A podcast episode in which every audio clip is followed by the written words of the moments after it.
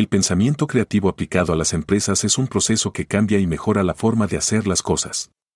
La combinación de la imaginación, la empatía y herramientas de diseño ayudan a responder a las necesidades de nuestros clientes. Hoy en nuestro Boost hablaremos sobre este tema.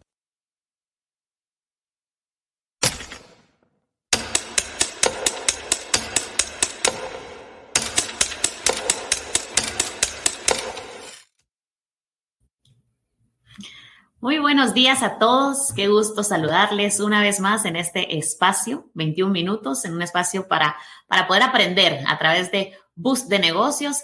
Y en este caso tenemos un boost súper interesante. Bueno, estamos ya más descansados, ¿verdad? La semana pasada pues estuvimos en un break, pero eh, estamos contentos de estar de vuelta con, con ustedes. Así que bienvenido a los comentarios, aportes y todo lo que ustedes puedan traer aquí en este, en este espacio. Y le damos la bienvenida a todos los que se conectan de la región.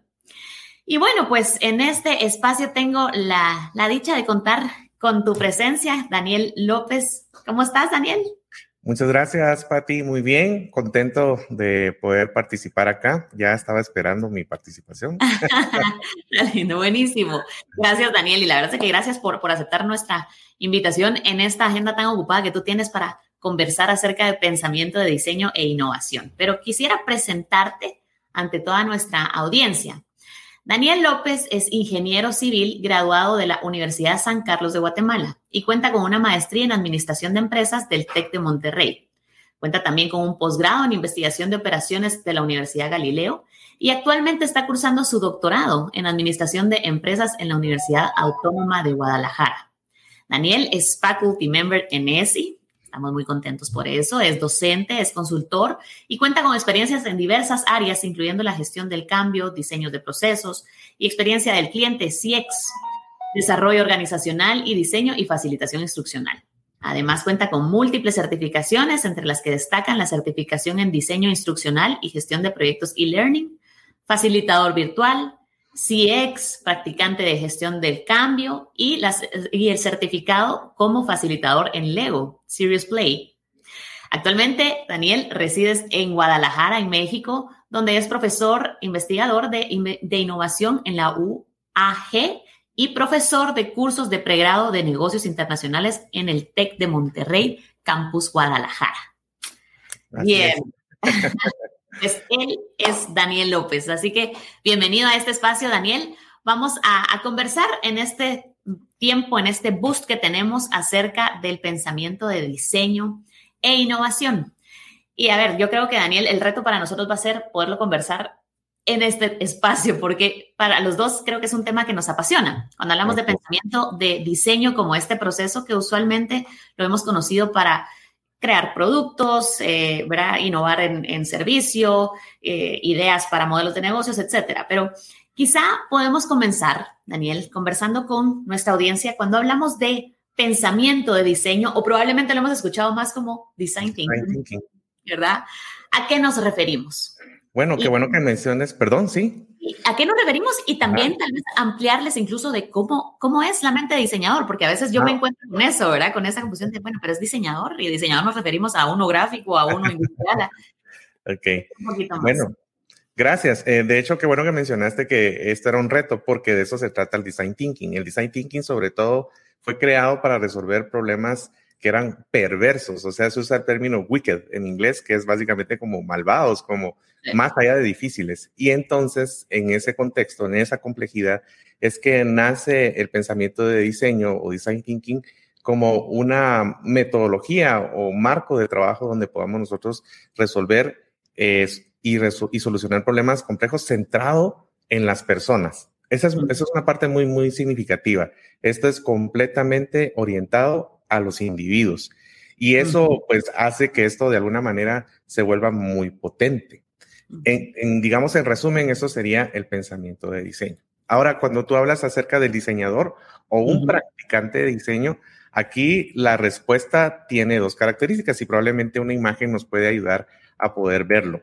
Esta imagen que estamos viendo ahorita en pantalla te habla incluso no solamente de pensamiento de diseño, sino te incluye aquí dos tipos de pensamientos que usamos en el pensamiento de diseño.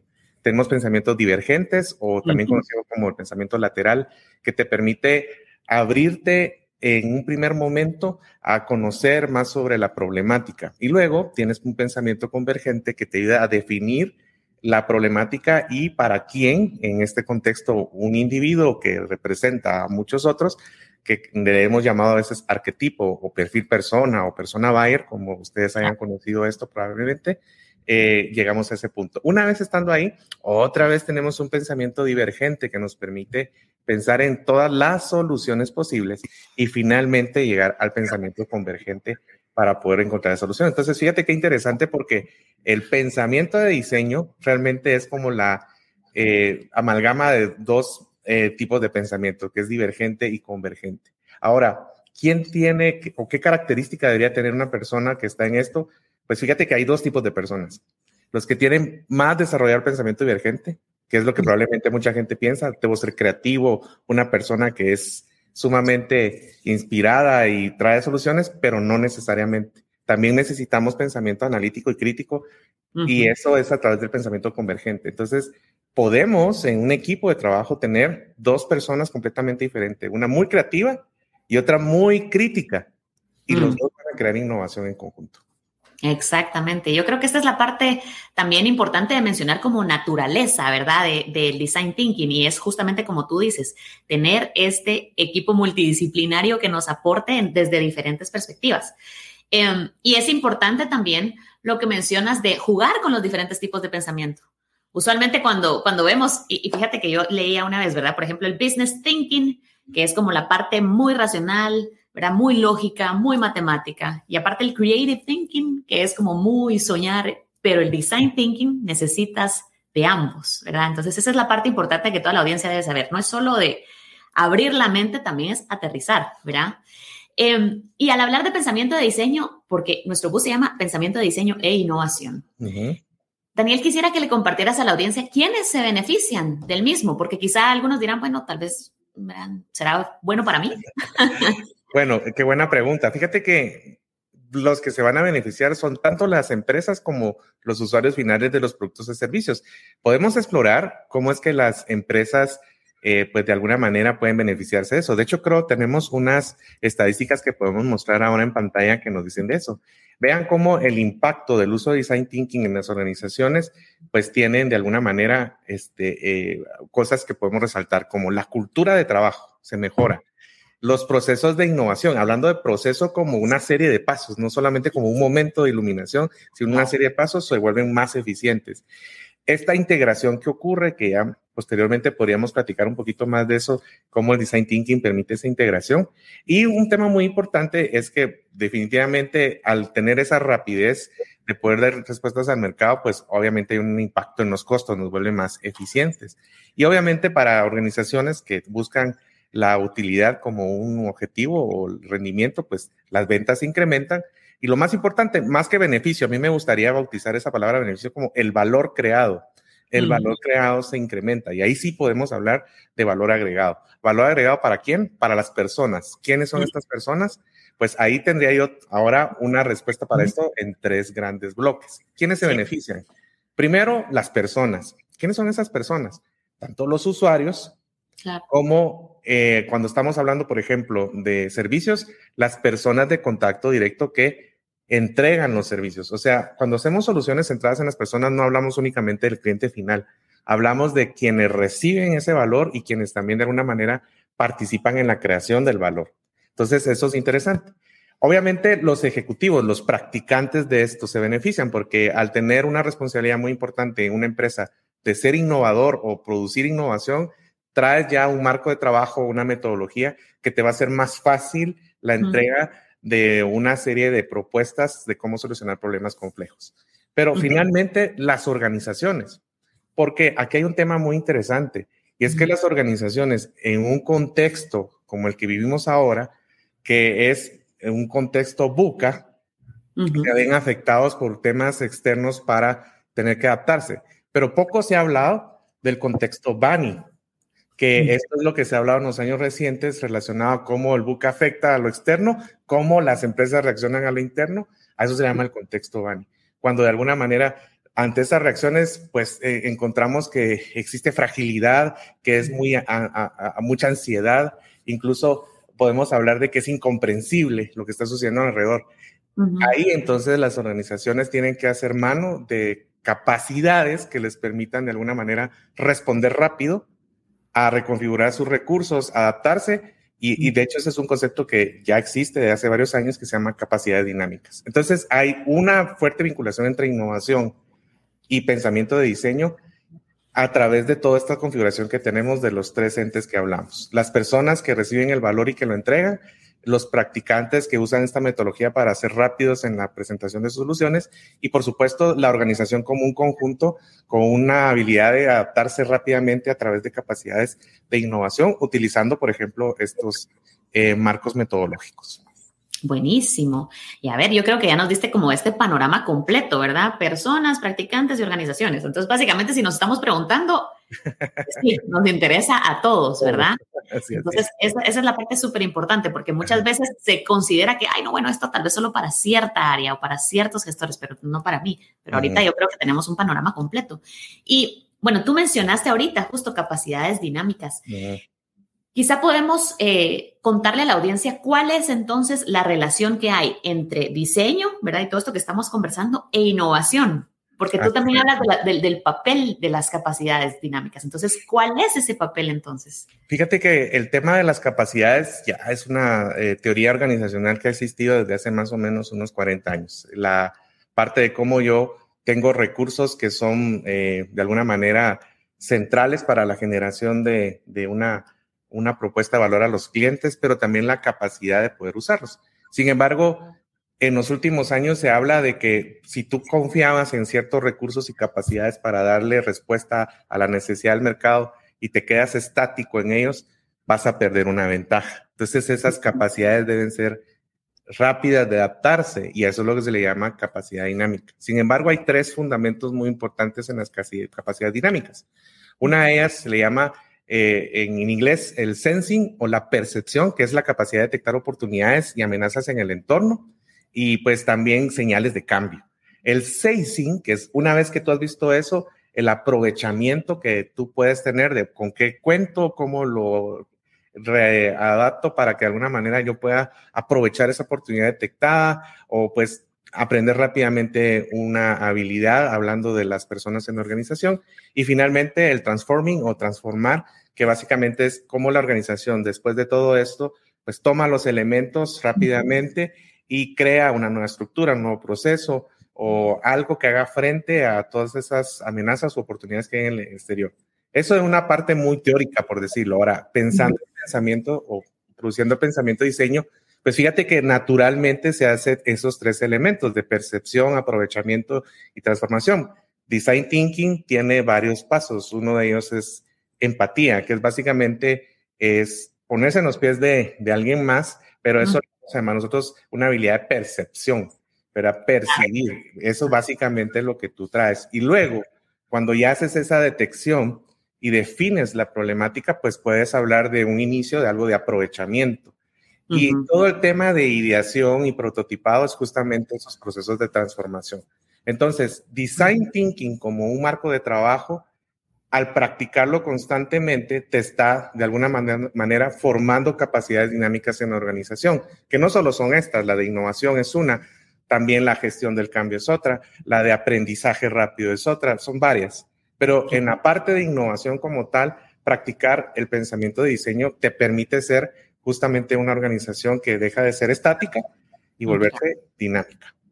Buenísimo. Y yo creo que esto complementa exacto lo que estábamos conversando hace unos momentos, ¿verdad? mira todo, todos los beneficios que podemos percibir al momento de estar practicando, como tú dices, de manera constante este, este marco de trabajar de esta forma.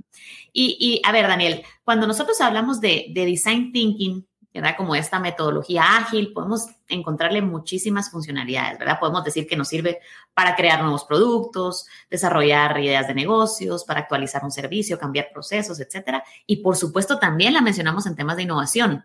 Sin embargo, no lo es todo para llegar a la innovación, ¿correcto? Así es. ¿Qué más necesitamos entonces? Hay un tema muy importante y es que en este mundo de la práctica empresarial como que, siempre estamos buscando el santo grial, la única respuesta para todo. Y eso, digamos, es un mito que debemos hoy de alguna manera mandar el mensaje a, nuestra audiencia. Eh, está bien aplicar metodologías ágiles, está bien de alguna manera introducirnos en este mundo de la parte del pensamiento de diseño. Sin embargo, no lo es todo. Hay estudios que evidencian que definitivamente hay cosas que pueden ser una, en su buen momento, algo que suba la innovación o algo que detenga la innovación. Por ejemplo, ¿qué tan diverso es tu equipo de trabajo? Y quiero decir backgrounds académicos, o sea, que vienen de diferentes disciplinas. Eh, hablo también incluso de nacionalidades, porque obviamente en la interculturalidad también hay riqueza. A la medida que tu equipo haya más diversidad, mucho más probabilidad de que la idea que tengas sea de mucho más éxito.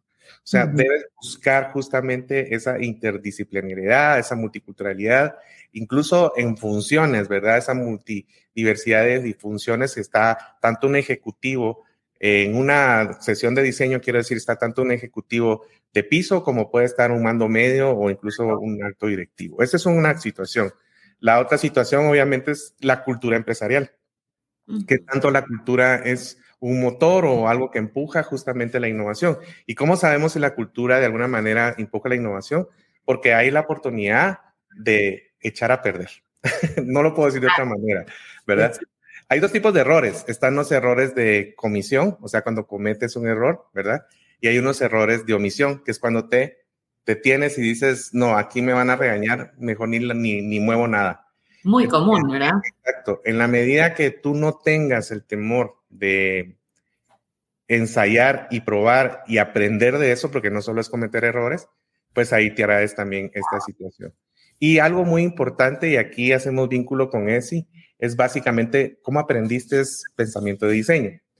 En el mundo académico se dice que hay mucha eh, proliferación de la parte del design thinking como un design doing. O sea, aprendes muchas veces esto a través de cómo lo ves hacer a otros, pero hay muy poca fundamentación teórica que es relevante a la hora de aprender. Por mm. eso, formarte a través de escuelas de negocios donde te ofrecen esto, por ejemplo, ESI, ¿verdad? es simplemente algo que debemos observar, porque obviamente cuando tú recibes esta transferencia de conocimiento solo desde la práctica, está bien, pero hace falta algo. Y obviamente si lo haces solo desde la teoría y no practicas, pues también, ¿verdad? O sea, las dos cosas tienen que ir en paralelo.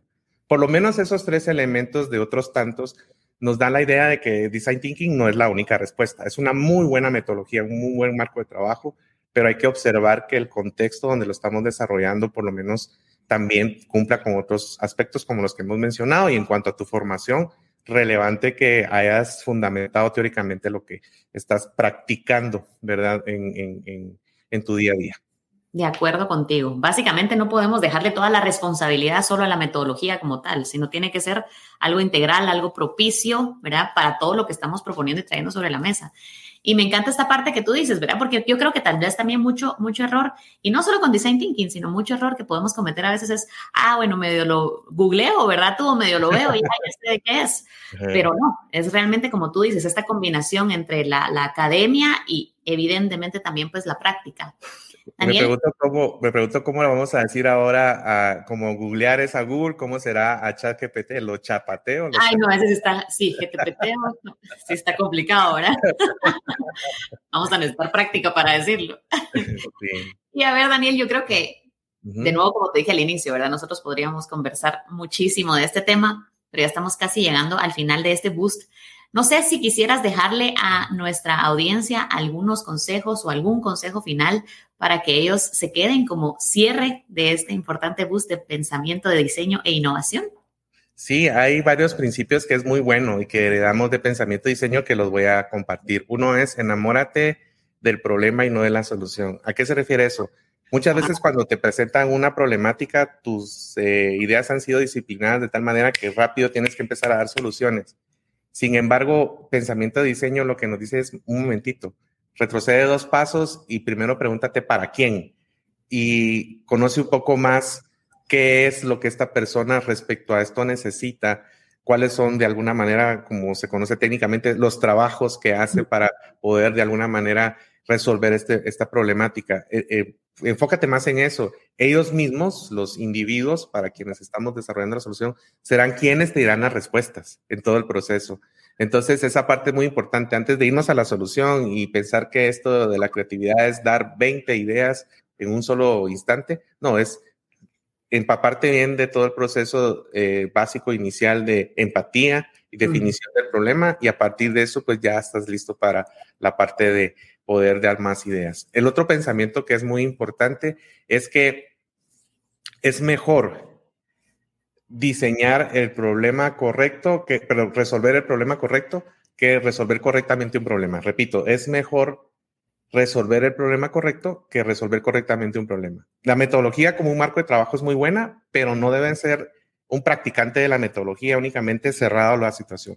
Esto todo te da una herramienta para resolver un problema. Lo importante es resolver el problema.